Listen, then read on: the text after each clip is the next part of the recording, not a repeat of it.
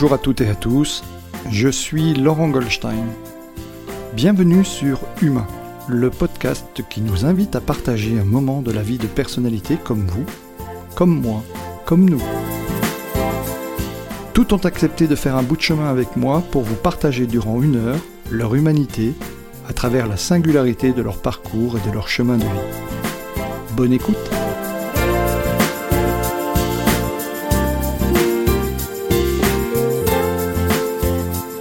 Je suis cette semaine en compagnie de l'auteur de nombreux ouvrages, chercheur en développement personnel, professeur de psychologie et conférencier professionnel, Philippe Gabillet. Bonjour Philippe. Bonjour Laurent. Merci de m'accueillir dans tes bureaux à l'ESCP, de nous accorder du temps. C'est un grand plaisir. Alors, est-ce que tu peux te présenter euh, en quelques phrases euh, pour nos auditeurs qui ne te connaîtraient pas et, nous raconter ton parcours, comment tu es devenu celui que tu es devenu aujourd'hui? Oh ben, Mon Dieu, c'est assez, c'est assez simple. Aujourd'hui, je suis... Euh, je suis professeur euh, à l'ESCP, Business School, donc est une école de management, euh, dans, la, dans laquelle j'enseigne non pas le management, comme on pourrait croire, mais j'enseigne quand même plutôt la psychologie et la psychologie sociale, alors appliquée au monde du travail, bien évidemment. Enfin, je suis quand même un prof de psycho perdu dans le monde des écoles de commerce, euh, et j'avais avec un grand bonheur. Et voilà, je fais ça depuis maintenant une 20-25 ans, avec en parallèle une activité de conférencier qui me prend l'essentiel de mon temps. Euh, et voilà. Et donc, moi, je suis arrivé euh, là, comme beaucoup, dans beaucoup de situations de la vie, un peu par hasard. Euh, moi, je suis un littéraire pur et dur. Euh, j'ai fait Sciences Po, j'ai fait de la psychologie sociale. Je me suis jamais du tout intéressé ni au management, ni à l'économie, ni à l'entreprise. Mais à un moment donné, dans les années 80, il fallait que je travaille. Donc, ne sachant rien faire, je suis devenu consultant. Et, et puis voilà, la vie a, a, continué comme ça. Et j'ai aussi travaillé en entreprise. J'étais quelques années à la Caisse des dépôts, à la CNP.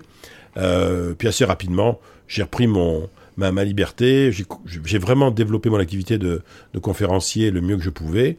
Et puis quand l'opportunité s'est présentée de rejoindre le corps professoral d'une école euh, connue, euh, où en plus je, m'entendais très très bien avec les gens, enfin bon, j'ai dit allez, on va tenter le coup. Donc ça m'a poussé un peu à, ça m'a forcé quand même à passer mon doctorat parce que je l'avais jamais passé.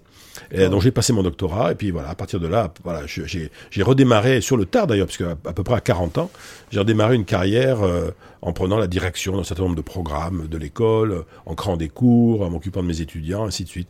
Voilà, ça s'est ça s'est fait comme ça et, euh, et, et, je suis donc euh, moi de d'origine de, je suis bordelais, hein, je suis né à Bordeaux, j'y ai grandi. Euh, j'ai quitté Bordeaux en 1984 pour venir m'installer à Paris, au moment où je me mariais d'ailleurs, hein, où je suis toujours marié d'ailleurs avec la même euh, depuis, euh, voilà, depuis, on se connaît depuis 1978. Et voilà, puis j'ai deux grandes filles qui ont 23 et 25 ans et, tout va bien et la vie est belle. D'accord. Alors, tu, tu, tu, as débuté, effectivement, tu as fait, Sciences Po, tu es maintenant docteur en sciences de gestion, mais tu me disais en avant-propos que tu faisais presque jusque 100 conférences par an, ça semble... Euh, oui, entre 80... Ben, en fait, c'est un... Oui, c'est ben, un... Je, suis loin d'être... Euh, je suis très loin d'être parmi ceux qui en font le plus. Euh, alors, comme j'ai eu quand même pas mal de, de, responsabilités sur des programmes, il a fallu que je me calme un peu, mais je me suis toujours baladé, on va dire, petites années 70, grandes années 90, et je dis toujours 100 parce qu'il y a toutes celles que je fais gratuitement, ça va de euh, voilà euh, bah, les les handicapés, la violence faite aux femmes, etc. On a tous des, causes comme ça pour lesquelles on, j'interviens pro bono, voilà, comme on dit. mais voilà, en gros, ça fait à peu près 100 prestations sur scène par an ou dans, des salles. Mais tu vois, j'ai pas vraiment de mérite parce que et ceux qui, me connaissent depuis toujours le savent, je n'ai dans le fond jamais su faire que ça. Euh, moi, quand j'ai eu mon bac, j'ai eu mon bac assez jeune. Euh, je l'ai eu en, en, en 75. J'avais, j'avais à peine 17 ans. Et la seule chose qui m'intéressait à l'époque, c'était le théâtre. Euh, je voulais, c'est ce que je voulais faire. Ma mère, d'ailleurs, aurait été assez d'accord pour, pour me suivre sur ce coup-là. Pour mon père, c'était un peu plus compliqué parce que, tu vois, moi, je suis de milieu bourgeois, protestant, bordelais. dans les années 70, faire du théâtre, c'était un truc de gauchiste, quoi. Donc, c'était pas trop le truc. Et mon père m'avait dit, avec euh, à la fois beaucoup d'humour, mais de fermeté quand même, m'avait dit, écoute, euh, moi j'ai rien contre le théâtre, mais on va passer un deal. Tu vas commencer par faire Sciences Po et l'ENA, et une fois que tu auras fait ça, on rediscutera du théâtre. Donc j'avais compris que c'était une, je dirais, une fin polie et aimante, mais de non-recevoir. Et, et, voilà. Mais en revanche, dès que j'ai pu, euh, dans le cadre de ma vie professionnelle, remonter sur des scènes, c'est-à-dire vraiment faire de la conférence euh, un métier, c'est-à-dire en gros j'étais payé pour faire des conférences par des entreprises, je dégageais un chiffre d'affaires et je me rendais compte qu'avec ma voix, eh je, pouvais faire, faire, voilà, créer de la valeur. À partir du moment où j'ai compris ça, euh, euh, voilà, il n'a pas fallu me l'expliquer deux fois. Hein, voilà, j'étais parti là-dessus parce que dans le fond, je suis fait pour ça. Et tu vois, Là, bon, je vais sur mes 64 ans, euh, donc j'en aurai 65 l'année prochaine. Pour des raisons réglementaires, euh, il y a la loi, je vais prendre ma retraite de prof, bien évidemment. Mais, euh, mais je ne prendrai que ma retraite de prof. Je ne prendrai pas du je dis hors de question que je prenne ma retraite de conférencier. Je vais continuer euh, jusqu'au bout, tant que je pourrai, tant que j'aurai un souffle de vie. Voilà, alors je vais pas faire je vais essayer de pas faire comme Molière et, et de, et, et de faire, faire, mourir en scène, bien qu'il soit pas mort en scène, enfin, en fait. Mais, il est mort un peu après. un peu après. Mais euh, voilà, quoi. Je, sais, c'est vraiment. Euh, moi, je suis un passeur, tu vois. Je suis un passeur d'idées. Euh, J'aime euh, pouvoir faire passer des choses à des foules, avoir des réactions des gens, débattre avec eux derrière, etc. C'est ça, c'est vraiment mon cœur d'activité. Et à côté de ça, j'adore être prof, tu vois. Mm. Mais en amphi, c'est pas pareil. Le métier de prof, c'est pas exactement le même. Et puis j'ai toujours été vulgarisateur. Moi, ce qui m'intéressait, c'était pas de faire des recherches, tu vois, de très très haut niveau sur les sujets. C'était de, de, de, de, passer des de passer des sujets. Voilà. Donc j'ai fait des tas de bouquins sur sur des sujets divers et variés. Euh, ben voilà, parce que ça m'intéressait de mettre ça à la portée de tout le monde. Voilà. tu as, fait, as, publié de nombreux ouvrages, effectivement, et tu me disais tout à l'heure, euh, en avant-propos, que tu, tu, faisais des ouvrages qui se, qui se vendent à la gare. Oui, dans la gare, dans les aéroports, euh, voilà, dans... Dans, dans, dans, les FNAC, les culturales et tout ce qu'on veut, et, et, voilà. Dans, en ce sens où je, moi je ne suis pas du tout, si tu veux, un, un, un chercheur euh, fondamentale en gestion, comme certains de mes collègues. Moi, j'ai toujours été un vulgarisateur. Et j'ai d'ailleurs j'ai très peu publié, pour pas dire pas du tout, dans des revues dites scientifiques à comité de mm. lecture. Mm. En fait, voilà, moi j'ai écrit des, bouquins euh, pour tout le monde euh, mm. et que j'essayais de vendre, voilà, le mieux possible. T'en as vendu, enfin t'en as, publié quelques-uns. Ah la, la, quelques ouais, la, liste est longue. tout à fait. Dont, un qui vient de sortir d'ailleurs, il n'y a pas très Oui, qui est sorti en, en octobre qui est Éloge de, l'inattendu, l'art de se laisser surprendre. Ce qui, vu l'actualité que nous avons en, dire en ce moment, en ce mois de, de mars 2022, est, un peu, euh, voilà, c'est ça, il y a un alignement de planètes dont on se serait bien passé. Tu as, eu une petite as, eu une collection, enfin, j'ai envie de dire, tu as eu Éloge de la chance, Éloge de l'audace. Oui, Éloge de l'optimisme a été en, premier, Éloge de la chance a suivi. c'est vrai, éloge, pardon, j'ai oublié l'Éloge de l'optimisme. Éloge de l'audace et de la vie romanesque qui est parti en troisième. Après, j'ai arrêté les éloges pendant un, bouquin qui est devenu L'art de changer de vie en, cinq leçons. Et j'ai repris là, euh, à la demande de mon éditrice, euh, j'ai repris la Éloge de l'inattendu pour le, pour le dernier. Voilà. Alors comment est-ce qu'on devient professeur en psychologie j'ai envie de dire positive, euh, alors qu'on était parti pour faire euh, Sciences Po, peut-être l'ENA, mais en tous les cas Sciences Po? Bah, qu'est-ce, qui, euh, s'est passé et quel a été le déclic? Bah, disons, que le, la psychologie sociale, j'y suis venu très tard, moi. au départ, je suis vraiment parti pour faire de la science politique. Et, et, et d'ailleurs je suis rentré euh, dans une équipe de recherche associée euh, euh, à, la, Fondation des sciences politiques, donc au CNRS. J'étais très jeune, hein, en 78, donc j'avais, je venais d'avoir 20 ans. mais j'étais déjà, j'étais, le monde universitaire et académique m'avait m'intéressé, tu vois. Mm. Simplement, à l'époque, dans ma spécialité qui était la science politique et même la psychologie sociale appliquée à la politique, c'était un chemin de croix pour faire carrière. Il fallait euh, et l'agrégation, euh, et le doctorat, etc. Bon, moi, si tu veux, euh, je voyais mes collègues qui étaient, qui avaient commencé à faire leur vie dans des universités. J'étais pas sûr et certain que, que ça allait me, me plaire très longtemps. Et un jour, j'ai décidé que, bon, ben, j'allais tenter ma chance dans la vraie vie, quoi, dans le monde du travail, bien que vraiment, j'étais très conscient du fait que ayant jamais fait d'école de commerce, euh, n'y étant pas ingénieur, étant pas juriste, mes, savoir-faire étaient quand même extrêmement limités. Voilà. Et il se trouve que je me suis trouvé, euh, quand j'ai cherché du travail dans le monde du conseil, les événements ont fait que j'ai été embauché par un, un, gars qui créait à l'époque une, une petite structure de conseil au sein d'un grand groupe, et qui était une structure de conseil très spécialisée, qui était spécialisée sur les vendeurs et sur la mobilisation des équipes commerciales, surtout itinérantes, Euh, donc on est, tu vois, en 84. Euh, et je, j'ai, j'ai- ma, ma rentrée dans le monde de l'entreprise a correspondu avec ma rencontre avec le monde des vendeurs, qui est un monde qui m'a toujours, dont je n'ai pas du tout, parce que c'était pas ma culture ni rien, mais là, j'ai vraiment rencontré des, des gens, des hommes et des femmes qui m'ont bluffé, et j'ai toujours été passionné par l'univers des commerciaux euh, et des vendeurs. Dans, dans toutes les populations de l'entreprise, ça reste ceux qui vont toujours le, plus intéresser. Alors après, j'ai un jour, à un moment donné, si tu veux, dans le parcours, j'ai quitté un peu le monde des commerciaux, puis je me suis rapproché de la fonction RH. Mais euh, en revanche, au niveau des, acteurs de l'entreprise, c'est moi les commerciaux, c'est toujours des gens avec qui j'ai eu de, de grands, des grandes affinités, des atomes crochus. Je travaillais à l'époque sur les problèmes de remobilisation et de remotivation de force de vente qui étaient un peu en perte de vitesse. Et de- dès le début, en fait, j'ai commencé à bosser sur ces sujets-là, tu vois. Et c'est ce qui m'a amené à aller creuser un peu euh, sur l'aspect euh, psychologie sociale. Et c'est quand il a fallu faire la thèse de doctorat, euh, c'est une thèse dite en gestion, mais en fait, euh, les, les thèses en gestion, elles, elles renvoient aux différentes matières de, de la gestion. Moi, j'étais, j'ai une thèse en gestion, mais qui est très rattachée à la, la- la discipline. Alors, le mot est un peu bizarroïde, mais ça s'appelle comme ça, ce qu'on appelle le comportement organisationnel. Voilà, donc j'avais travaillé là-dessus, et c'est au moment de la thèse, donc fin des années 90, 2000, que j'ai vraiment creusé sur les aspects psychologie sociale pour pouvoir, euh, pour pouvoir la, la rédiger. Et, euh, et, et voilà. Donc euh, après, euh, si tu veux, le, le SCP, mon arrivée à l'ESCP est une histoire assez drôle parce que moi je connais, je connaissais pas le SCP, enfin, je savais pas ce que c'était.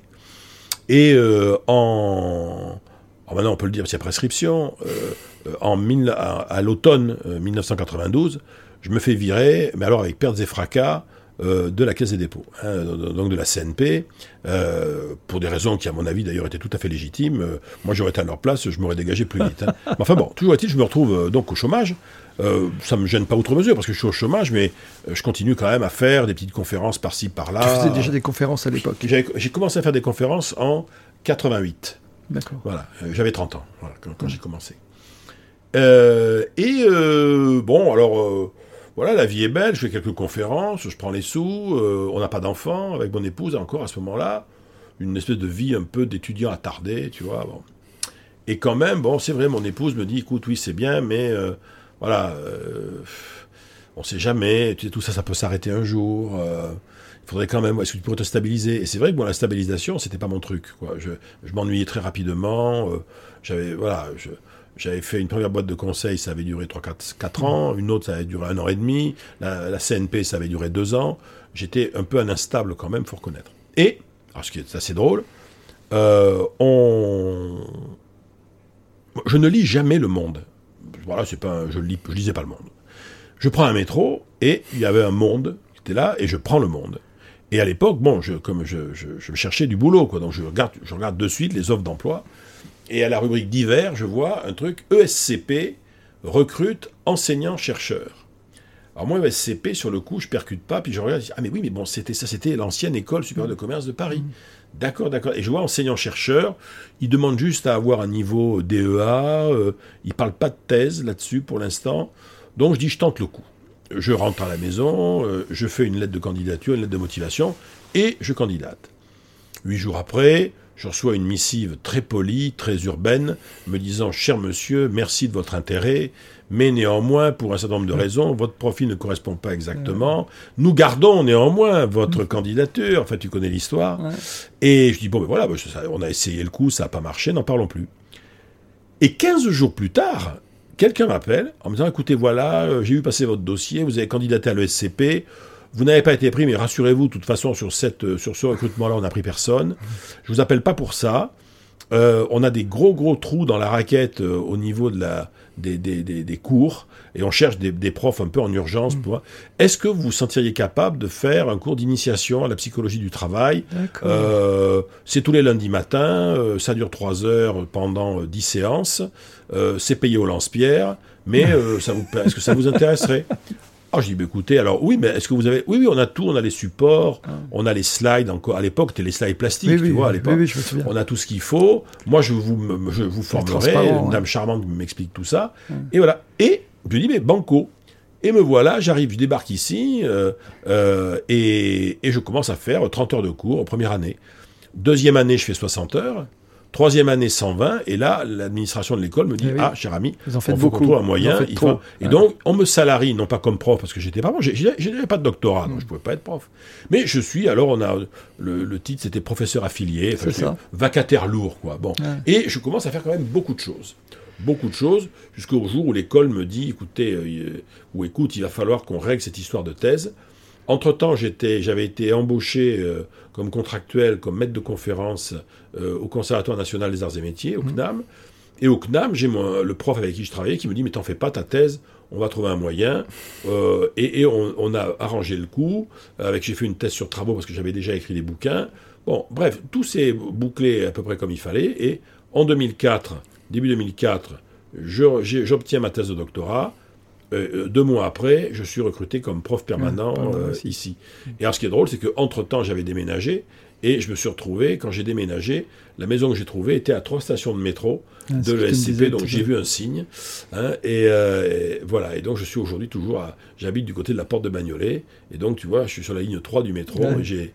J'ai euh, 10 minutes, même pas. Quand, quand changer à pied, j'ai 30 minutes. Et puis Ah. quand j'ai en métro, j'en ai dit. 7-8 pour venir de chez moi ici. Quoi. Donc, euh, donc ça va.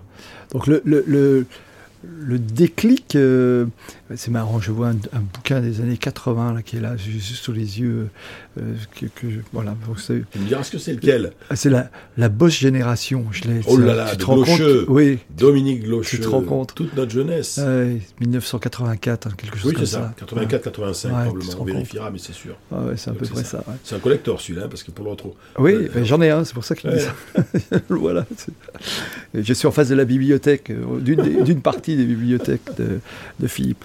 Euh, donc en fait, le déclic euh, de ton orientation réelle vers la psychologie, euh, ça, ça vient à ce moment-là en fait. Oui, on plus peut un, dire un que effet d'aubaine. L'intérêt est venu par la fréquentation du monde des vendeurs. Parce que là, j'ai commencé à m'intéresser, alors pour le coup, précisément à des problèmes de motivation. ça. Motivation, engagement, euh, Donc tu as commencé à réfléchir sur le sujet. sur le sujet-là. Et puis dès l'instant où la thèse devait être faite, fallait lire pas mal de papiers scientifiques, Mm. fallait faire pas mal de choses. Bon, là, ça y est, il fallait, il fallait y aller. euh, et, et je m'y suis. Après, après, bon, je suis passé par euh, bah, tout- tout- toutes les thématiques, tu vois, de la psychologie. euh. Ah oui. À l'époque, d'ailleurs, j'avais pas une orientation euh, euh, délibérément, enfin scientifiquement parlant, tu vois. J'avais pas du tout une orientation délibérément euh, psychologie positive. Euh, L'orientation psychologie positive est arrivée beaucoup plus tard quand j'ai été embarqué dans l'aventure de la Ligue des optimistes. Ouais. Euh, avant, Alors- non, c'était, voilà, je trouvais, j'étais plutôt dans, ce- dans cet univers-là, mais ça- je l'avais pas pensé comme ça, tu vois, je n'avais pas le- la conscience d'être rattaché à ce courant-là. Je m'en suis rendu compte qu'après. Donc aujourd'hui, tu es porte-parole de, la Ligue des optimistes, Je suis même, vice-président maintenant. vice-président. Ah oui, j'ai, été augmenté. tu as pris de la promotion. pris de la promo. Est-ce que tu nous, peux nous en toucher un mot de la Ligue des optimistes? Parce que Oui, la- j'en la- parle souvent dans mes La émissions. Ligue des optimistes, voilà. en fait, c'est une espèce d'aventure euh, improbable, euh, à, la, à la lisière, je dirais, entre effectivement le- les mouvements citoyens et le surréalisme belge, puisque ça vient de Belgique. hein, c'était, euh, ça a été importé sur les fonds baptismaux et créé par un avocat belge qui est toujours là, qui est maître Luc Simonet, qui en est le fondateur historique, et qui voulait créer un mouvement citoyen euh, autour d'une vision plus optimiste du monde pour essayer d'aller à l'encontre du cynisme ambiant, euh, euh, de la déprime, de la morosité, etc. Et lui, il avait développé ça à Bruxelles, ça marchait pas mal. En Belgique néerlandophone aussi, en, en Hollande, euh, au Grand-Duché de Luxembourg, en Allemagne, pas mal. Et bon, à un moment donné, il s'est mis en tête de voir développer ça en France. Et il a eu un certain nombre de contacts euh, avec des gens de, de presse. Et pour des raisons que j'ai jamais complètement élucidées, j'ai été mis dans la boucle à un moment donné. Il m'a appelé, il m'a dit voilà, on, on crée la Ligue des optimistes, est-ce que ça vous intéresse? Moi, je savais pas trop. Puis après, je fais une réunion, un repas ou deux. Et puis là, j'ai vu que voilà, les gens qui avaient là-dedans, c'était Jean d'Ormesson, Éric Orsena, Éric Emmanuel Schmitt, Mathieu Ricard. On avait une présidente à l'époque euh, qui, est, mon- toujours mon éditrice d'ailleurs, hein, qui est France Rock, qui à l'époque était la directrice des relations extérieures de l'Obs. Et j'ai vu tout ce beau monde, j'ai dit, mais ça a l'air assez sympa. Et je dis, bah, allez, on va voir ce que ça va donner. Alors, on l'a lancé. Pendant, pendant 2-3 ans, ça a un petit peu euh, vivoté, parce que dans le fond, euh, bon, tu vois, il n'y avait pas. Il n'y avait pas un vrai projet, il n'y avait pas de choses comme ça. Et à un moment donné, on a été rejoint par un, un, de mes amis euh, qui, qui a pris à bras le corps le projet fédérateur de l'époque, qui était la lettre optimiste, c'est-à-dire créer une newsletter, mais qui allait sortir toutes les semaines, et qui relayerait des papiers de la presse francophone, euh, permettant d'avoir une vision un peu plus euh, optimiste, enthousiaste euh, et inspirante de la société. Et, et, à partir de là, bien évidemment, comme l'abonnement à cette lettre était gratuit, mm. ça a accru considérablement la visibilité, 45 000 personnes maintenant. Mm. Et il y a quelques années maintenant, on a dit, bon, mais on va arrêter de faire ça dans notre coin à Paris, on va se trouver des délégués régionaux. Et on a commencé à recruter. Alors, tout ça est du bénévolat, bien évidemment, il n'y a, ah pas de structure. Et on a maintenant plus de 20 délégués régionaux ah euh, dans la France entière, et qui, euh, du fait que les, les, fondateurs, si tu veux, euh, sont en train de prendre du recul, bah, parce qu'ils passent à autre chose, tout bêtement, vraiment, j'étais très content, parce qu'on a fait une réunion en, en, décembre 2021, ici à l'ESCP, là sur le campus de Montparnasse, avec un grand nombre de délégués régionaux, à qui on a mis le marché en main, d'un côté, voilà nous, de toute façon, on va prendre un peu du recul. Donc, euh, si ça vous intéresse, si vous êtes preneur pour faire des choses, euh, allez-y. Et euh, voilà, ils ont, ils ont créé un groupe WhatsApp, ils se, et ils, montent des opérations en commun, ils font beaucoup d'opérations à distance, etc. Et moi, je suis très content de voir que cette, on a donné naissance à un truc qui maintenant commence véritablement, tu vois, à vivre sa vie mmh. de façon autonome et sans nous. Et ça, je trouve, je trouve ça très satisfaisant. Mmh. D'accord. Qui peut adhérer à la Ligue des optimistes et comment on y adhère? On va sur liguedesoptimistes.fr. Il y a un cartouche où on te demande de laisser ton adresse mail. Déjà, tu es immédiatement identifié comme étant euh, euh, ami des optimistes. Tu recevras de toute façon gratuitement la lettre optimiste. Et voilà. Et alors après, les gens qui veulent soutenir, ils peuvent le faire. C'est vraiment, c'est très abordable. Mais c'est 30 euros. 30 euros, c'est vraiment, c'est rien du tout. C'est rien du tout. D'accord. Et, donc, euh, la Ligue, il y a aussi le Optimistes sans frontières, c'est ça le, dont tu parlais Ça, c'est une structure qui, à mon avis, euh, je ne suis pas sûr et certain que ça existe encore. Euh, ça avait été bâti à partir donc, de la Belgique pour fédérer l'ensemble des associations nationales. Parce qu'il y avait aussi beaucoup d'associations d'optimistes qui se sont créées en Afrique subsaharienne. Hmm. Mais bon, voilà, il y avait des choix à faire. je crois que Optimistes sans frontières, moi j'en ai été le président pendant deux ans. Euh, euh, c'était plus honorifique qu'autre chose. Et je n'ai pas souvenir de d'avoir des, opérations qui étaient montées via Optimistes sans frontières. Je ne sais même pas si ça existe encore. Et, même, tu vois, les, pays après ont, pris leur, envol. Euh, nous, en France, on a vraiment développé beaucoup, beaucoup, beaucoup de choses. mais voilà, ça reste très national. Hein. On sait que les Italiens font des choses. Le, au Luxembourg, mais ils font des, des choses aussi. Bien sûr, à Bruxelles, il y a toujours beaucoup de choses parce que c'est quand même là où vit le président fondateur. Donc, euh, mm. il y a des choses qui se font, mais tout ça, ça reste très. Euh, voilà, c'est très informel quand même. Mm. Comment tu. Comment tu... Euh, donc en fait, quand on t'a contacté, on t'a contacté parce que tu avais déjà cette, la visibilité qu'est la tienne aujourd'hui Ah non, pas du tout. Non, mais en fait, on m'a contacté parce que j'avais une visibilité sur ces sujets-là euh, à cause d'un truc tout à fait bizarre. J'avais en fait tourné euh, quelques années avant euh, une petite vidéo euh, qui avait beaucoup cartonné sur les réseaux sociaux, qui s'appelait Est-ce que la réussite est une question de chance? Qui était une, la, la, fameuse vidéo sur la chance. Tu en as fait beaucoup des capsules comme ça. 5 minutes, hein. il y a eu des tas de captures partout. Tout le monde a repris ce truc-là. Et en fait, j'étais. Et encore aujourd'hui, ah alors que j'ai publié des tas de trucs, tout un tas de gens que je crois dire Ah, mais oui, la vidéo sur la chance. Donc, elle, a été virale dans le bon sens du terme, tu vois, cette mm. vidéo.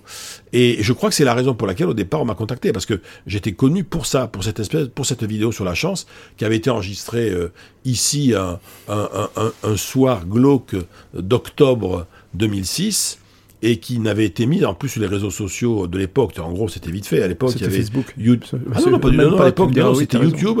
Ça avait été fait sur YouTube et Dailymotion. et ça avait été des étudiants de MBA qui m'avaient dit on va vous prendre service, on va te le mettre. Ça, ça, ça, ça fera de la pub pour l'école aussi. Et là, pour le coup, il y a eu un, c'est devenu viral, euh, tout à fait euh, contre toute attente. Et, c'est ça qui m'a fait connaître. Et donc voilà, donc beaucoup de gens en fait m'ont contacté après et continuent à le faire avec en tête cette vidéo qui maintenant a 17 ans, si tu veux, et euh, voilà, et qui avait été, euh, qui était tombée à pic, quoi, voilà. Alors, tu en as fait, en as fait beaucoup d'autres depuis, euh, voilà. C'est un, nombre invraisemblable. C'est moi, je, voilà. C'est en plus bon, moi j'ai, je, je, maîtrise pas, je maîtrise pas du tout moi, tout ce qui paraît sur moi, donc je fais, je te dis honnêtement, je fais même pas gaffe. J'essaie quand même quand il y en a qui sont bien de de, récupérer. Et sur mon site internet, J'ai un webmaster Alors, qui sont, connaît bien son boulot. elles sont, elles sont en libre accès. oui. On met des extraits, on met ça en libre accès. euh, Moi, tu veux, j'ai toujours une, une politique euh, d'ouverture, mais totale, par rapport à mes créations, quelles qu'elles soient. Mm. J'ai jamais rien déposé. J'ai jamais, euh, jamais, jamais rien. Et tout ce que je fais est dans le domaine public. Mm. Donc, voilà, hein, c'est, c'est tout ce qui n'est pas donné est perdu. Ouais. Partant de ça, j'ai jamais voulu faire payer les gens euh, pour aller vo- voir mes vidéos euh, sur le net. Moi, je gagne ma vie en vendant des conférences à des entreprises. Et ça, c'est mon cœur de métier. Après, le reste, non. Je, moi, j'ai toujours joué à fond ma, ma, euh, li- l'image, avec en plus le fait que moi, je suis pas du tout, du tout, du tout réseaux sociaux à titre personnel, tu vois. Mm. Euh, j'ai une page Facebook Je euh, confirme. sur lequel la dernière, le dernier mouvement doit dater d'avril 2014. Euh, sur LinkedIn, euh, tous les six mois, je poste un petit truc, mais euh, mais j'ai pas le réflexe. J'y vais pas parce que moi j'ai pas, comment te dire, j'ai pas de temps de vie Ouais. à mettre là-dedans. Moi, j'ai pris conscience très rapidement que si je vais, si je, si j'arrivais à vivre aux 90 ans en pleine forme, j'allais vivre 33 000 jours. Mm. Donc 780 000 heures à peu près. Mm. Et donc, toute heure est précieuse. Ouais. Et je pense qu'une heure passée sur les réseaux sociaux euh, est une heure de vie sacrée gaspillée. Pour moi. hein. Après, je comprends que des gens en fassent Ouais, beaucoup. ouais. Moi, vraiment, ça me. Je, je, je- c'est du temps perdu que, que je pourrais faire à euh, euh, lire un roman, regarder une série, euh, écouter de la musique. Mais moi, les réseaux sociaux, ça a jamais, ça m'a jamais intéressé. Et donc voilà. En revanche, j'ai eu la chance d'avoir des amis que ça intéressait beaucoup et qui, en fait, euh, systématiquement, m'ont relayé sur plein de trucs. Tu vois, moi, j'ai jamais eu de compte Twitter, mais j'ai des tas de choses qui ont été faites sur Twitter sur moi parce que les gens m'avaient vu dans des conférences, ils retweetaient. Donc j'ai toujours été présent un peu en, Oui. en mode, tu vois, euh, coucou, tu vois, Ouais. l'invité surprise, euh, voilà. D'accord. Et quand tu fais des vidéos, euh, elles sont mises en ligne euh, parce qu'on sait, on, a vu beaucoup tes vidéos, donc en fait, elles sont mises en ligne par, par tes, par tes Ah oui, mais moi j'ai un, c'est ça j'ai un- mon, mon, Ton un- webmaster. un de mes grands amis, là, Yves de Montbron, qui est le, qui est vraiment mon, euh, mon webmaster euh, attitré euh, et ami fidèle depuis, depuis toujours, qui est d'ailleurs toujours le secrétaire général de la Ligue des Optimistes, Mm. et c'est lui qui m'a, euh, euh, qui, qui, qui, anime tout ça, euh, et qui de temps en temps me dit tiens là tu devrais quand même poster ça, ça vaut le coup. On le fait. Euh, lui il me tient tout ça à jour, il, il poste les, les, les, les bouts de vidéos ou les bouts d'émissions radio, télé, ou les des bouts de podcast sur ma sur mes, mes pages. Parce que moi, en fait, ma, ma seule, j'ai qu'un site qui vitrine, tu vois, qui est philippegabillé.com. Ouais, ouais. Et, et souvent même, je m'en sers d'ailleurs même pour communiquer avec mes clients, parce que un truc tout bête, euh, on me dit, bah, est-ce que vous faites des conférences en anglais? Je dis, bah oui, oui, bien sûr. Mais je dis, mais dans ce cas-là, je vous envoie le lien avec les extraits de conférences en anglais. Comme ça, vous, vous validez d'abord mon accent, puis si ça vous plaît, vous me rappelez. Mais je, tu vois, moi, je, je suis mais alors d'une, je, je suis euh, particulièrement léger, léger moi là-dessus. hein. Mm. En anglais, on dirait light-hearted. Je suis un light-hearted person.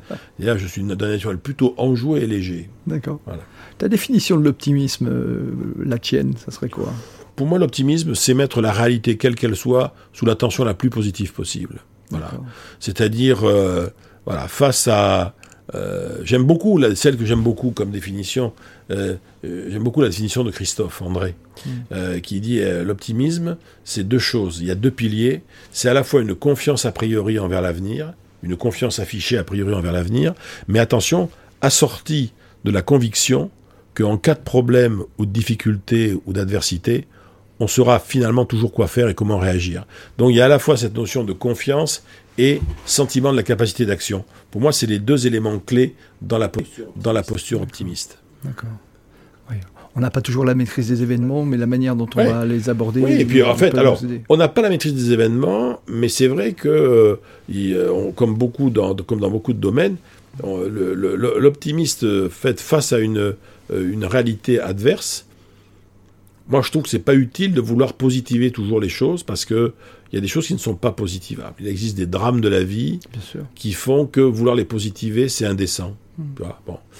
En revanche, face à n'importe quel drame de la vie ou de difficulté, une fois le temps du choc passé, de la douleur passée, du deuil passé, on peut se poser, la, pour moi, qui est la seule grande question optimiste dans toutes les situations de la vie, qui est, bon, maintenant que c'est arrivé, qu'est-ce que je vais bien pouvoir essayer d'en faire? Ou qu'est-ce que nous allons bien pouvoir essayer d'en faire? C'est ça l'optimisme. L'optimisme, c'est un processus d'optimisation. C'est faire, c'est faire toujours partir du principe qu'on peut toujours faire beaucoup mieux, mieux, plus loin, plus vite, avec un réel qui est par ailleurs contraignant. C'est un processus de pari sur l'optimisation possible des choses. Voilà. Et je pense que ça n'a strictement rien à voir euh, ni avec la bonne humeur, euh, ni avec la pensée positive, Ouais, ni avec ça. tout ça. Ouais, c'est souvent là que les, les personnes font conf- la- font la confusion, en fait, hein, bien sûr. Euh, oui, donc je rappelle que tes vidéos euh, sont toutes les vidéos dont tu viens de me parler sont assez bien classées en plus sur ton site. euh, Oui, sur ton le site, internet, des- elles sont par on a, thématique. On a fait ça par thématique. Voilà, ouais, je trouve que c'est très bien. L'optimisme, le changement, la chance. Ouais. voilà. Ouais, donc ça, c'est toutes les thématiques. On a aussi effectivement les revues de presse. Alors, tu as été chroniqueur aux grandes gueules, ça, c'est un truc Ouais, que j'ai ça, ben oui. Mais ça, c'était aussi ah, grâce à mon éditeur, parce sur que RMC. ouais. mon éditeur euh, euh, voulait absolument me faire faire de la radio, parce qu'il trouvait, que j'avais une voix radiophonique. Donc, euh, je dis, ben pourquoi pas? Je rencontre à l'époque Franck Lanoux, qui était euh, dans un déjeuner euh, à l'Obs, Mm. et on discute de choses et d'autres, et, et on, on se met à parler politique pendant le repas. Et il me dit, ben, vous savez, vous pourriez peut-être essayer de faire les grandes gueules. Alors moi, je connaissais bien l'émission. Je dis, attends, euh, Ouais. euh, les- je vais pas me faire massacrer. Les mecs, euh, c'est des rudes. Hein. euh, faut pas. À l'époque, surtout les grandes gueules, c'était Gilbert Collard, Ouais. Sophie de Menton, etc. ouais, je dis, vous savez, je suis pas sûr que avoir ma place. Mais écoutez, si- est-ce que moi ça vous amuserait? Ah, Je dis, oui, oui, bien sûr que ça m'amuserait, bien sûr. Il dit, bon, ben, on va vous tester. Donc j'ai fait trois, trois, quatre émissions test. Ça a bien réagi au niveau de l'audience. Puis un jour, il m'a dit, ben, écoute, on vous fait un contrat. Ça sera tant, tant d'euros l'émission. Et donc, j'en faisais, euh, j'en faisais à peu près euh, trois par mois, quoi. Ouais. Et je fais ça pendant 4-5 ans, donc ce qui était super. Puis à un moment donné, voilà, il faut passer à autre chose. Ouais. Mais, euh, ah oui, moi j'ai adoré ça. C'était un très bel exercice. C'était que du direct. Euh. C'était de la semi-impro parce qu'on recevait la veille au soir les brèves du lendemain. Mm. Il fallait quand même préparer quelques éléments de réponse et des éléments de langage. Et puis à partir de là, c'était on partait en live, quoi. Ah. Et c'était, moi j'ai toujours adoré cette émission parce que c'était, euh, alors bien sûr, des fois ça partait en cacophonie, ça part un peu là, mais bon, c'est quand même très bien Il régulé. fallait bien qu'elle porte son, son, son titre. Hein, fallait bien. oui, voilà. Euh, voilà, c'était. Puis les deux, les deux animateurs historiques, euh, euh, Alain Marchal, Olivier Alain Truchot, ils maîtrisent parfaitement leur, leur truc. Euh, Il y a un vrai renouvellement qui se fait dans, dans les chroniqueurs. Euh, oui, non, moi c'est une émission que je trouvais euh, euh, très sympa et je. vais pas renoncer à l'idée éventuellement, quand j'aurai un peu plus de temps, à partir de l'année prochaine, sous, sur une autre radio, de, re- de reprendre un peu. euh, moi, j'aime- j'aimerais beaucoup la radio. J'aime beaucoup la télé, mais euh, mais la radio te donne une liberté de ton qui, qui se perd à la télé, parce que la télé, c'est très normé, Mm. faut pas qu'il y ait un mot plus haut que l'autre, c'est c'est c'est un- c'est- c'est très c'est très euh, c'est très conforme quand même. hein. La télé, c'est c'est pas ça. Mm. Ouais. Alors que la radio, on est en- c'est quand, même- c'est quand même une zone de liberté d'expression assez forte quand même, Mm. faut dire. Comment est-ce que tu gères ton énergie? Parce que entre tes activités, tes conférences, ton, ton métier de professeur, euh, euh, ton, tes, tes travaux, tes, tes écrits, tes articles, comment tu fais pour gérer tout ça? C'est une bonne question. On m'a souvent posé cette question. Et, euh, et je te cache pas que euh, là, pour le coup, je suis, un peu, je suis un peu sec en ce sens que, voilà, moi, moi je fais pas de sport. J'ai jamais fait de sport. Et jamais, de ma vie. Ça m'a jamais intéressé. Bon, j'en fais pas, j'ai pas raconté que j'en fais, j'en fais pas. Ouais. Bon. Bon, de temps en temps, tu vois, je monte des escaliers ou prendre l'ascenseur éventuellement, mais c'est des, bêtises, quoi. Bon, je fais pas de sport. Bon. Je dis, dans le fond, qu'est-ce qui me. Qu'est-ce qui euh, me. Quelles sont les choses qui me passionnent Euh, Alors, moi, j'ai deux passions. Euh, j'ai une passion que je partage avec Jean-Luc Godard. Je dis ça parce qu'il l'avait dit. Moi, j'ai, j'adore le romanesque sous toutes ses formes. J'adore les romans. J'adore les séries. J'adore les histoires. Voilà, je, je suis, je peux me nourrir, je dirais, tu vois, de fiction, etc. J'ai toujours adoré le, le, le, le chant romanesque dans toutes ses formes. Et je suis un grand consommateur de romans, euh, anciens ou nouveaux, euh, euh, de cinéma, de télé, trucs comme ça. Ça, c'est clair. Ça, c'est vraiment quelque chose, si je ne l'avais pas, je serais, je serais embêté. Euh, je serais pas bien du tout, je serais un peu mal. Avec tout ce qui va autour d'ailleurs aussi, moi, je suis un passionné de chansons, mais toutes les, tout, tout, tout, tout le monde de la chanson. Il y a d'ailleurs tout un paquet de CD là-bas. Oui, il y a de tout là, tu vois. Bon, la chanson française sous toutes ses formes, euh, c'est les anciens, les nouveaux, les vieux. euh, moi, je vais de, de, de, de- je dirais de de Fréhel à Clara Luciani euh, Ouais. sans aucun problème. Euh, c'est, j'adore tout ce qui se fait moi en matière de chanson. Donc, tu vois, voilà, euh, le romanesque, euh, la chanson, et j'ai une autre passion dans la vie euh, qui est la table. C'est-à-dire que moi, je suis, j'aime beaucoup euh, la gastronomie. euh, Je fais partie de clubs gastronomiques. J'ai beaucoup d'amis. euh, on est toute une bande de copains à être là-dedans. Voilà. Donc, tout ce qui ressemble de pro ou de loin à la convivialité et à la culture, c'est ma passion. Tu vois, tous les ans, je pars pendant plus d'une semaine au Festival d'Avignon. Je pense qu'une fois que je vais être à la retraite, il y a tout un tas de festivals où j'ai jamais pu aller parce que malheureusement, ils étaient à des périodes co- de scolaire, tu vois, donc euh, bon, des rentrées, etc. Donc, moi, je, voilà, moi, je, je me mets en énergie comme ça. Et je me dis, si demain matin, tu vois, j'étais plus dans le romanesque, je pouvais plus sortir moi, avec mes potes, et euh, je, je pourrais plus faire ça, euh, là, mon énergie, elle disparaîtrait. Et surtout, le fait que j'ai la chance, je dirais, chez moi, d'être euh, euh, très bien entouré. Et c'est vrai qu'au fil des années, pour pouvoir que je faire à fond tout ce que je fais, j'ai été, j'ai eu la chance d'avoir des gens autour de moi, dont mon épouse d'ailleurs, qui euh, m'ont euh, de toute façon dégagé de toute contrainte euh, matérielle, domestique ou autre. C'est-à-dire que je fous rien, quoi. hein. Je, au sens, je suis là pour pouvoir. J'en suis très conscient, hein, mais donc on me, on me fiche la paix, on me laisse faire et on me laisse me remettre en, en énergie sans problème et ça se fait avec beaucoup de voilà de bienveillance et, et d'amour familial, filial, etc. Même avec mes enfants. Voilà, donc j'ai la chance. euh, euh, comme c'est, Jean Dormesson avait une jolie phrase là-dessus. Il disait, et je partage tout à fait ça, moi je le ressens comme ça à l'âge que j'ai. Je fais partie des gens qui ont eu la chance de traverser la vie en première classe. Et, et voilà, donc euh, c'est, euh, j'ai, pas de, j'ai, pas de mérite, mais je, je- voilà, je suis très conscient de, de ça. Et l'énergie, j'en ai toujours eu. D'accord. Et quand j'en avais, quand je l'ai perdu, Ouais.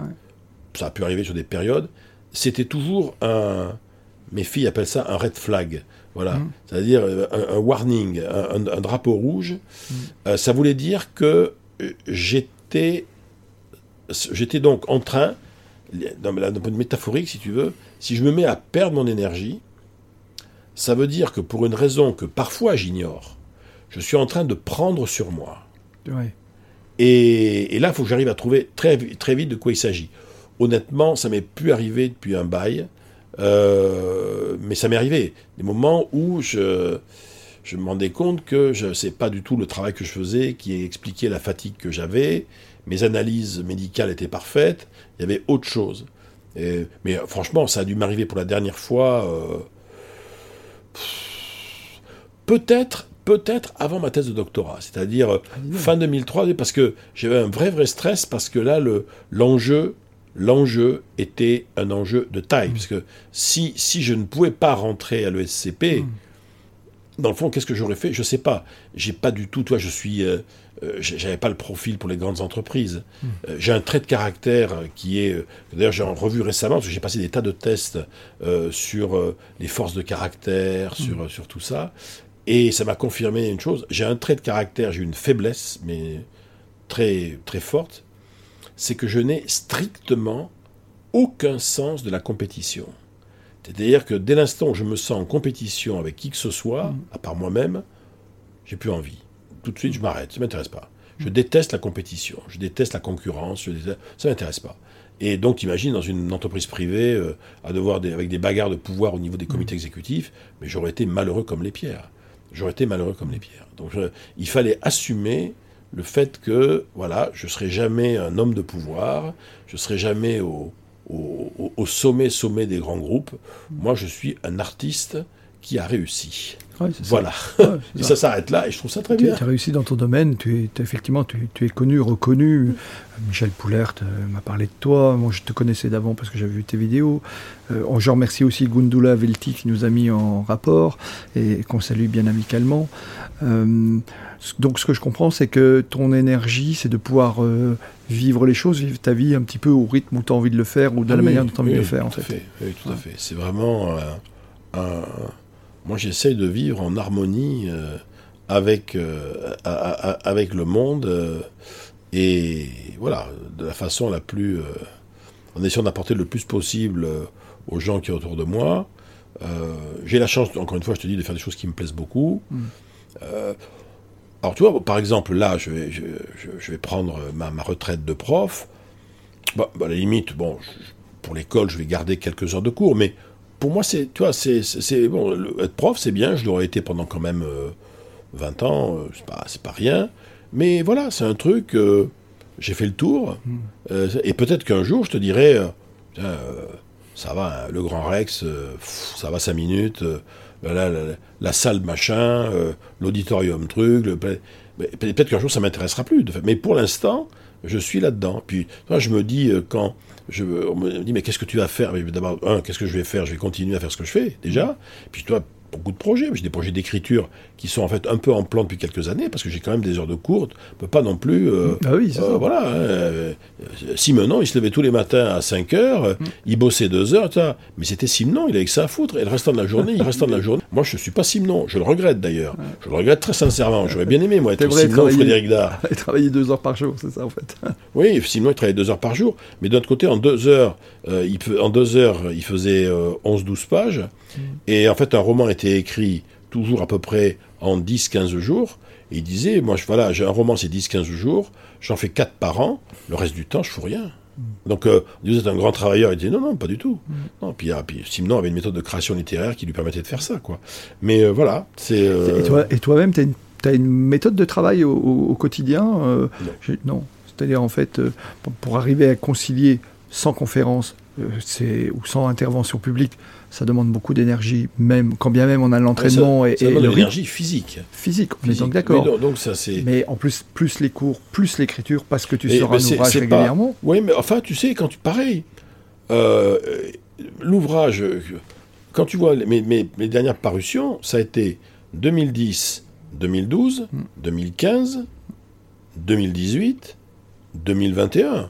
C'est pas non plus, tu vois, euh, c'est voilà. Et puis, euh, Éloge de l'optimisme, je l'ai écrit en trois semaines chrono.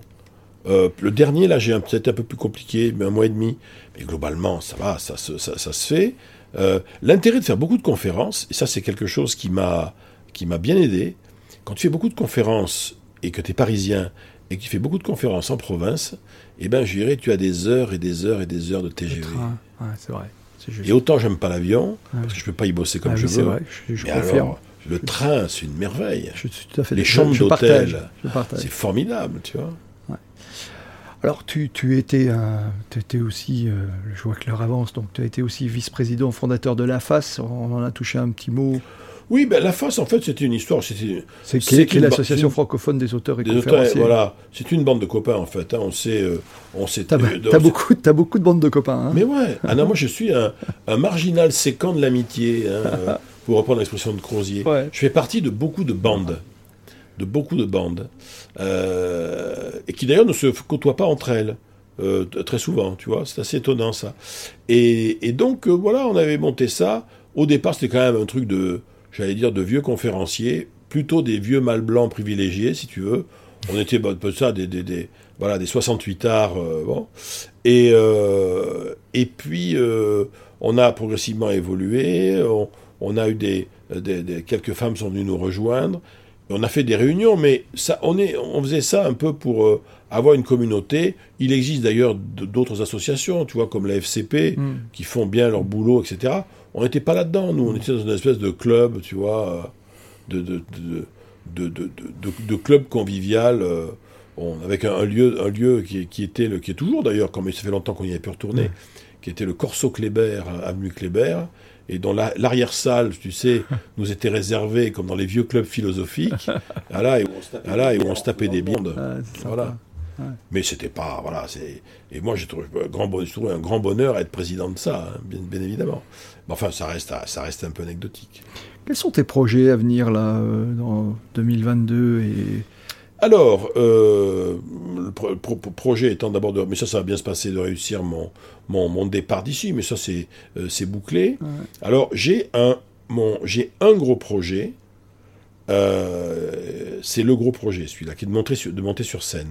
Donc là, on est sur un. J'ai plusieurs. euh, Alors sur un autre format ou quelque chose oui, de différent on va faire du, vraiment du, du théâtre. euh, Ah d'accord. de créer un seul en scène. Euh, donc une pièce de théâtre, mais seule en scène à plusieurs personnages. Euh, donc après, comme c'est, je te, je te- donne l'information telle qu'elle est aujourd'hui. On est sur un format théâtre moderne, c'est-à-dire plutôt 1h10 et 1h15 maxi, avec une mise en scène minimaliste, essentiellement à base euh, d'éclairage et d'accessoires, où je vais jouer en 1h15 entre, autour 12 personnages au- dans, le cadre d'une histoire. Et la pièce devrait s'appeler L'homme qui voulait changer de vie et qui raconte comment est-ce qu'un type euh, tombe sous le, euh, dans, les, dans, les, dans, les, dans les griffes d'une officine de, très mystérieuse de gens qui peuvent te faire changer de vie et qui va devoir leur expliquer ses raisons pour vouloir changer de vie. Il va donc devoir aller à la rencontre de tous les gens qui l'ont empêché, qui l'ont empêché de changer de vie depuis qu'il est enfant. Quoi. Et, euh, donc l'idée étant bien sûr à travers ça de faire à la fois un acte de création théâtrale et, euh, et puis de faire passer un certain nombre de messages que l'on que l'on retrouve dans euh, dans Éloge de l'audace, dans le dans le changement de vie, euh, dans Suis sur l'inattendu. Enfin voilà. Donc ça c'est vraiment un projet qui, qui me tient beaucoup à cœur euh, parce qu'il va me forcer à faire quelque chose que j'ai jamais fait. Tu vas faire de l'inédit. Ouais, et puis surtout, je vais, faire, je vais être obligé d'écrire ma, ma, ma, ma partition. Moi, j'ai jamais rien écrit. J'ai écrit des bouquins. Oui. Mais tout ce que je fais en conférence, ça n'a jamais été écrit nulle part. Il n'y a pas de trace écrite. D'accord. C'est- euh, T'as pas de t'as non. pas de script. Tu, tu, tu y vas comme ça. J'y vais euh, comme ça. J'ai beaucoup d'images autour desquelles je me raccroche. Voilà. Donc ça, c'est quand même un de mes, un de mes projets. Et j'ai un deuxième projet sur lequel je voudrais me tester, parce que là, je ne sais pas si ça marchera. J'ai toujours écrit, écrit beaucoup d'essais. Je suis plutôt, je pense que je suis plutôt bon là-dedans. Je voudrais vraiment maintenant me tester sur de la fiction. D'accord. Euh, je voudrais me tester sur de la fiction et surtout pas. Alors ça, c'est le point. Euh, Les gens sont tous persuadés que je vais faire du feel good book. Ah non, non, j'en ai rien à taper, moi. Le feel good book, ça m'intéresse absolument pas. J'ai beaucoup de respect pour ce que fait un gars comme Laurent Gounel, tu vois, ouais, comme ça. Et moi, c'est pas du tout ma tasse de thé. Moi, mes références en matière de littérature, encore une fois, c'est plutôt Simenon, Modiano, des gens comme ça. Donc non, non, je vais faire un truc qui, voilà, qui parle de, de, là, de, de la vie quand on- un individu, c'est Simenon qui disait, on prend un individu euh, qui est, qui est confronté à quelque chose auquel il ne s'attendait pas, qui va le forcer à aller au bout de lui-même. Et, et c'est avec ça qu'on fait des bonnes histoires. Donc moi, ça, j'aimerais beaucoup, en tout cas, essayer. Essayer de faire ça. Voilà, donc ça, c'est quand même des projets qui sont, euh, Ouais. qui sont pas mal. Tout, tout tourne de toute façon autour de la création. Euh, euh, après, je sais pas. Après, j'ai des tentations. Je veux dire, je sais pas si j'y arriverai, mais j'ai raté le coche quand j'avais euh, 6 ans, 7 ans, comme beaucoup de jeunes de ma génération. euh, mes parents se sont mis en tête parce que mon grand-père était pianiste de me faire faire du piano. Tu vois bon. Mais moi, je fais du piano comme on faisait du piano dans les années 60. Tu vois, j'en ai bavé euh, dans des harmonies municipales où on faisait du solfège euh, et on, et on faisait du Mozart. Moi, je, ça m'intéressait pas du tout, tu vois. Et, et je me dis que je serais prêt à investir du temps, même avec un prof, etc., tu vois, pour vraiment me remettre sérieusement au piano. Surtout pas pour faire du classique, tu vois, mais euh, le, mon, mon fantasme, comme je dis, j'aimerais tellement, au moins une fois dans ma vie, gagner un peu, de- gagner des, même des copinettes, un peu, en étant, je dirais, pianiste de bar. Ça, c'est un truc qui me, ça, ça m'éclaterait d'être pianiste de bar une fois de temps en temps, juste pour le fun, quoi. Voilà. Donc toi, j'ai des, voilà, des, des choses comme ça. Tu, euh, tu joues, tu joues, tu joues au, au piano, oui. très mal, Très mal, très très mal. D'accord. Mais encore une fois, j'ai vraiment été très sérieux, moi, comme je suis un garçon très responsable, très. J'ai jamais fait trop de, grosses, conneries. Et euh, j'ai été très frappé par un truc. Euh, Casanova a écrit ses mémoires, dans l'histoire de ma vie. Il les mémoires de Casanova, c'est un énorme pavé. Et il dit, il dit une phrase, il écrit une phrase à la, quasiment c'est trois semaines, un mois avant sa mort. Bon, donc il est en train de finir l'écriture des mémoires. Puis bon, il cherche des, espèces de, comment est-ce qu'on pourrait appeler ça, d'idées un peu, tu vois, de, de- voilà, d'idées clés quoi. Et il dit ce truc qui, moi, j'ai toujours été fasciné par ça. Il dit rien ne pourra faire que je ne me sois pas amusé. Ouais. Ben moi, ça, je trouve ça pas mal. À côté de ça, j'ai essayé d'apporter des choses à plein de gens, tu vois. Mais euh, j'ai bien l'intention, euh, alors en tout cas dans les 30 ans qui viennent, euh, j'ai fait ce qu'il fallait au niveau de mon apport à la société. Maintenant, je pense que j'ai l'intention de m'éclater gravement. voilà. tout en préservant ma santé. J'ai envie de le faire le plus longtemps bah possible. oui, bien, sûr. L'un va avec l'autre, bien sûr. Euh, quel est le meilleur conseil qu'on t'ait donné, s'il y en avait qu'un? Ah, moi, je pense que d'ailleurs, j'en parle dans les conférences parce que c'est, je, je, rends hommage à cet homme. Moi, j'ai eu un, un, mentor dans les années, euh, fin des années 80, début des années 90, euh, qui était un monsieur qui s'appelait Pierre Doré, qui avait créé l'Institut, avec Seriex, ils avaient créé l'Institut européen du leadership. Mm. Il avait écrit Le cinquième pouvoir, et c'est, il m'a vraiment, euh, c'est lui qui m'a, qui m'a dit, il l'avait écrit, puis il me l'a répété X fois, il m'a dit, n'oublie jamais une chose, la meilleure façon pour atteindre tous tes buts dans la vie sera d'aider tous les gens dont tu as besoin à atteindre les leurs. Ah, L'échange de valeur et d'utilité. Et ça, pour moi, d'ailleurs, j'en ai encore. Il se trouve que je finissais mon cours. J'ai un cours en, master spécialisé à l'ESCP qui s'appelle Devenir entrepreneur de soi-même euh, et que j'ai avec des jeunes euh, que j'ai fini ce matin. Et j'ai terminé avec ça en disant voilà, n'oubliez jamais que dès l'instant où, pour atteindre vos objectifs, vous allez aider les autres à atteindre les leurs, Chaque fois que vous faites ça, chaque fois que vous êtes pour autrui la source d'un inattendu positif, vous semez une graine de réciprocité. Elle germera ou pas, ça n'a aucune importance. Il y a des, comme quand on, tu balances des graines. mais à un moment donné, peut-être sur toutes ces graines que vous avez semées, il y aura à un moment donné quelqu'un qui, lui ou elle, pour atteindre ses objectifs, aura tout à fait intérêt à vous aider à atteindre les vôtres. Et la, la, la, la graine de réciprocité se transformera en une boucle de réciprocité et, le, monde continuera comme ça. Voilà. Donc ça, ça vraiment, c'est une chose à laquelle je, euh, je, crois, je, crois très, très, très, très euh, profondément. Hmm. Et, quel conseil, toi, donnerais-tu, tu, tu, l'as évoqué très rapidement tout à l'heure, mais aux, personnes qui traversent des difficultés de vie, des choses comme ça Est-ce que... Est que... Alors, J'imagine qu'à l'issue de tes conférences viennent te voir. Mais on, peut ici, on, ne peut que constater, si on, si on, regarde un peu le, monde hein, autour de soi, euh, Homo sapiens est une espèce qui est... la plupart des espèces animales, la plupart, hein, sauf les plus fragiles, mais chez les mammifères supérieurs, et en particulier chez les prédateurs, comme, les animaux sont justement, eux, résilients. Les animaux sauvages sont très résilients.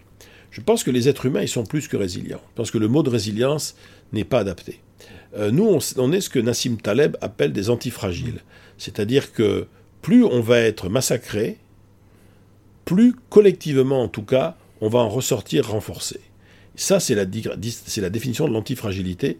La résilience étant qu'on retrouve plutôt l'état où on était, où on était avant. Et, alors que le, vraiment, l'antifragile, le, il se nourrit des épreuves, il se nourrit de l'adversité, et ça, ça le renforce. Tu vois. Une révolte populaire, euh, elle est antifragile. C'est-à-dire que plus elle va être euh, réprimée, plus, je dirais, ça va, euh, ça va monter. Donc, je crois que l'histoire humaine nous montre que nous sommes, dans le fond, faits, on est, on est bâti, un, pour résister à beaucoup plus de choses qu'on ne pense. Parce que quand tu vois à quoi nos ancêtres, même des gens encore aujourd'hui, ils arrivent à résister. Mais nos problèmes à nous, sincèrement. les problèmes de riches. Ah, franchement. Bon. Donc, je pense qu'on est de toute façon fait pour résister euh, à, à, beaucoup de choses.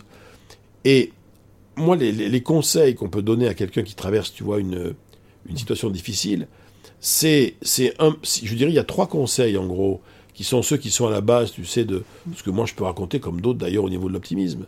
C'est de toute façon, tu ne t'en sortiras qu'en capitalisant sur tes forces et en acceptant temporairement d'oublier tes faiblesses. Ça, c'est vraiment le premier point. Jamais vu quelqu'un euh, réussir à quoi que ce soit de grand dans sa vie en prenant appui sur ses carences. Ça n'existe pas. Donc, il y a vraiment ce premier point. Le deuxième point, c'est que plus on est en difficulté, plus on voit autour de soi ce contre quoi on ne peut rien, ce qu'on ne peut pas changer, là où on est un peu victime de... C'est, le danger est là.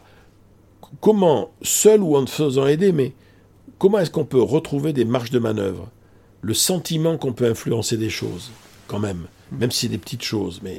Donc, capitaliser sur ses forces, être vraiment être dans une logique de levier sur la réalité. Et, troisième idée, Là, je dirais, je pense que l'histoire, l'histoire humaine nous, donne un, exemple incroyable. quand tu regardes l'histoire humaine, pas l'histoire de la médecine, l'histoire des techniques, l'histoire de plein de choses, c'est quand même une histoire d'une suite ininterrompue d'imperfections. C'est-à-dire que les êtres humains, depuis la nuit des temps, ont jamais cessé d'inventer des solutions pour affronter les problèmes qu'ils avaient, et la, et la, totalité de ces solutions se sont toujours révélées temporaires, partielles et imparfaites. Mm. Bon. Mais tout ça mis bout à bout, ça donne la civilisation, le progrès, là où on est aujourd'hui. Donc, il est dans la nature humaine de tenter des trucs temporaires, partiels, fondamentalement imparfaits, voire bricolés. Mm. Et c'est l'enchaînement de ces imperfections qui, euh, progressivement, va créer de la valeur ajoutée euh, existentielle, historique, euh, technologique, sanitaire, bon, peu importe. Voilà. D'accord. Super, merci beaucoup Philippe. L'heure avance, on arrive bientôt au terme de l'émission. J'ai où aimerais petite question, tiens, où aimerais-tu être si on n'était pas l'un en face de l'autre alors si eh bien, écoute, je vais te dire, là, là où j'aimerais être en ce moment, j'aimerais beaucoup être à Nice ah avec ma fille euh, Alice, qui finit ses études à Nice, car aujourd'hui, enfin, je l'ai appris il y a deux heures, elle vient d'obtenir à Nice le stage de ses rêves au musée Marc Chagall ah de Nice. Et donc, j'aimerais être avec ma fille à Nice pour partager cette, euh, ce, moment de joie avec elle. voilà. D'accord. Merci. Euh, quel livre nous recommanderais-tu s'il y en avait un que, Si tu en avais un à recommander, lequel serait-il? je, Bien sûr, il y en, a, beaucoup. mais alors, il y a un, un, livre qui m'a vraiment beaucoup, beaucoup intéressé euh, il y a déjà quelques années, hein, mais on, on, le trouve sans, mon avis, sans problème. C'est un livre qui, avait, qui a été écrit par un grand sinologue euh, qui s'appelle François Julien. Oui, bien sûr. Que tu connais. Oui, oui. Et euh, François Julien a écrit plusieurs ouvrages. Euh, entre autres, il avait fait un ouvrage intéressant, mais dire, la pente du savoir est parfois un peu mm. abrupte, qui s'appelle Le traité de l'efficacité. Mais il en a écrit un autre, beaucoup plus petit, qui s'appelle La conférence sur l'efficacité, ça doit faire 90 pages, ce qui était en fait une conférence qu'il faisait pour des clubs de dirigeants d'entreprise, et avec en plus plein de questions-réponses à la fin, et dans laquelle il, développe cette notion de l'efficacité à l'orientale, ou en tout cas à la mmh. chinoise, où on n'est pas dans je vais essayer de contraindre le réel, mmh. mais je me mets à l'écoute du réel, et je vais surfer sur ce que euh, le, réel va, me créer comme condition favorable. Et moi, ça m'a, je l'ai très, euh, je continue d'ailleurs souvent à, à, à, recommander ce bouquin, pas toujours facile à trouver, mais franchement, la conférence sur l'efficacité de François Julien, je trouve ça vraiment, euh, je trouve ça vraiment, euh, mm. vraiment, vraiment, vraiment remarquable, euh, vraiment. Et puis après, je, par goût, euh, c'est mon côté littéraire, je, je, ne pourrais que conseiller, en plus c'est un très joli livre, mais il existe dans la Pléiade un un, volume de la Pléiade sur les moralistes du XVIIIe siècle, et il est fascinant de voir comme, euh, tu vois, euh, Vauvenargues, Chamfort, euh, La Rochefoucauld, mm. quand tu relis ça aujourd'hui, tu as l'impression que ces gars te parlent de, nos, de maintenant. C'est assez, assez fascinant. Voilà. Ça pourrait être ça. Merci beaucoup. dernière question. Qui me recommanderais-tu d'inviter un jour à ce micro? S'il y avait une personne que je devais inviter, ça serait qui? Ah, de, de, de enfin voilà. euh, quelqu'un que tu pourrais euh, qui a un message comme toi à qui a un message euh, ben moi je, vois plus il y, a, je pense que tu il y a une, une, autre enfin elle est chef d'entreprise mais elle est auteure. Elle a écrit un, ouvrage qui s'appelle l'art de courir sa vie où elle elle qui a été une mère de famille reneuse avant de se relancer dans l'entreprise elle s'appelle Delphine Buisson et elle a des choses je trouve tout à fait intéressantes vraiment très très très très intéressante à, raconter. Euh, par exemple, euh, ça c'est quelqu'un qui, mm. me, qui me semble intéressant. Je pense que si tu arrivais à le, à le, faire venir à ton micro, euh, j'ai été bluffé moi par un gars comme Mike Horn. Ah je l'avais vu au Grand Rex à, à Paris et il m'avait vraiment, vraiment, vraiment, vraiment, vraiment impressionné. Quoi. C'est voilà. J'aime beaucoup, j'aime beaucoup aussi. Euh, j'en ai parlé avec euh, avec Stéphane Brognard, qui était un de nos invités euh, l'année dernière et qui est un des, qui était, qui est un aventurier aussi. Voilà. voilà. Merci beaucoup en tous les cas pour le temps consacré. Merci. de m'avoir accueilli dans bah, tes locaux. Prie, grand plaisir. le mot de la fin te revient et pour boucler cet épisode. message que tu aimerais faire passer Écoute, le, le message que je voudrais faire passer, c'est que on vit en ce moment euh, des, temps, euh, des temps un peu compliqués. À, l'heure où on enregistre, à ce moment-là, il y, a des bruits de, de, tanks et de bombes à l'autre bout de l'Europe. On sort à peine d'une pandémie dont on se demande si on est vraiment sorti ou pas. Et euh, je ne peux pas m'empêcher de repenser à ce que ce grand optimiste qui était Jean Dutour, académicien, avait écrit. Il disait Lorsque la situation vous semblera désespérée, souvenez-vous que la seule sagesse, dans ce cas-là, est l'optimisme aveugle. C'est-à-dire que, voilà, il n'y a pas, quand on est confronté à, la difficulté, euh, c'est d'ailleurs quelque chose, euh, tous les philosophes du tragique, d'ailleurs, disent la même chose de ce point de vue-là. Moi, ça m'a beaucoup frappé, parce qu'il y, a deux, y a deux sources, juste une, une aparté, mais euh, si la, vie est effectivement une aventure tragique, comme le pense Nietzsche, comme le pense mm. Clément Rosset, mm. André Comte-Sponville, tous ces gens-là. Ça veut dire que la vie est tragique parce que, un, on va tous mourir, tous les gens qu'on aime mourront un jour, il n'y a pas de choix, et tout ce qu'on aura fait, tôt ou tard, disparaîtra. disparaîtra. Donc la vie est effectivement tragique, et à partir du moment où on a compris ça, la seule alternative, mm. c'est la joie de vivre. Non-stop, au jour le jour. La vie Ce que tu disais tout à l'heure, profiter de chaque heure. Oui, la vie est beaucoup trop courte pour se fâcher durablement avec quelqu'un. Mm. Franchement. Euh, la vie est trop courte pour rater une expérience. Mm.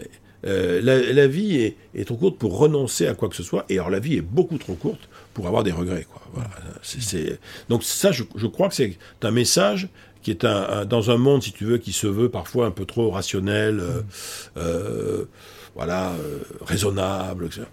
T'entends vous dire, oui, mais voilà, euh, je sais plus qui est-ce qui disait euh, Qui croit vivre sans folie n'est pas si sage qu'il le croit. Voilà. C'est un beau mot de la fin. voilà. Merci beaucoup Philippe. Merci, à, merci, à tous de votre euh, fidélité. merci et à la semaine prochaine. Au revoir.